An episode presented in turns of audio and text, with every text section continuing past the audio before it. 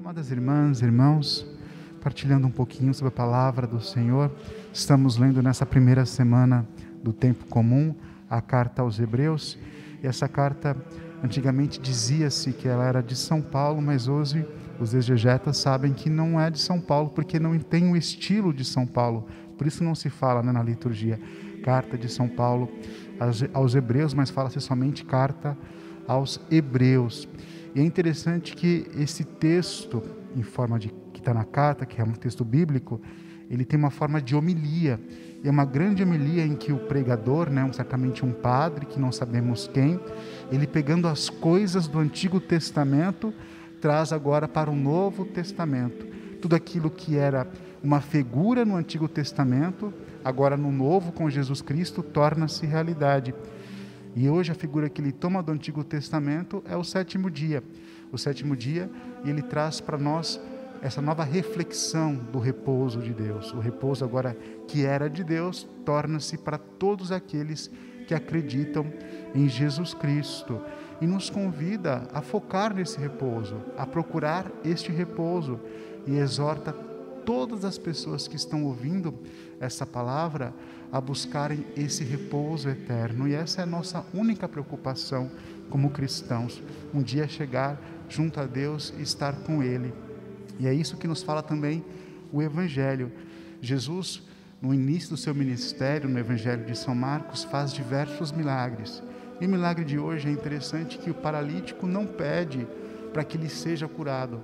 Ouvimos o leproso, o leproso pede para Jesus: Senhor, purifica-me.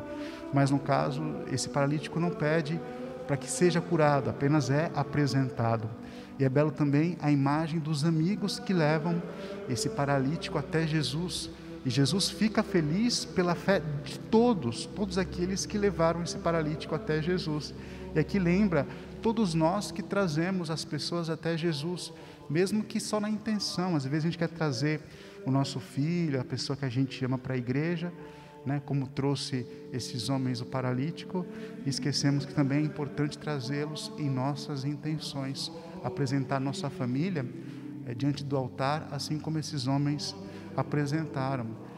E Jesus, ao ver aquele homem, nos ensina a coisa mais importante de se pedir a Deus, que não é graças. Às vezes nosso coração quando se apresenta diante de Deus, está cheio de intenções, cheio de pedidos, e claro que Deus, na sua infinita misericórdia e segundo a sua vontade, atende, mas a coisa mais importante que Deus põe agora é o perdão dos pecados. Inclusive para aquele povo era muito mais importante o perdão dos pecados do que a graça. E hoje na nossa vida cotidiana parece que o mais importante é receber as graças e não ter o perdão dos pecados. E São Marcos nos ensina hoje que o perdão dos pecados é muito maior do que receber as graças, porque pelo perdão dos pecados, todos nós podemos participar um dia do repouso eterno.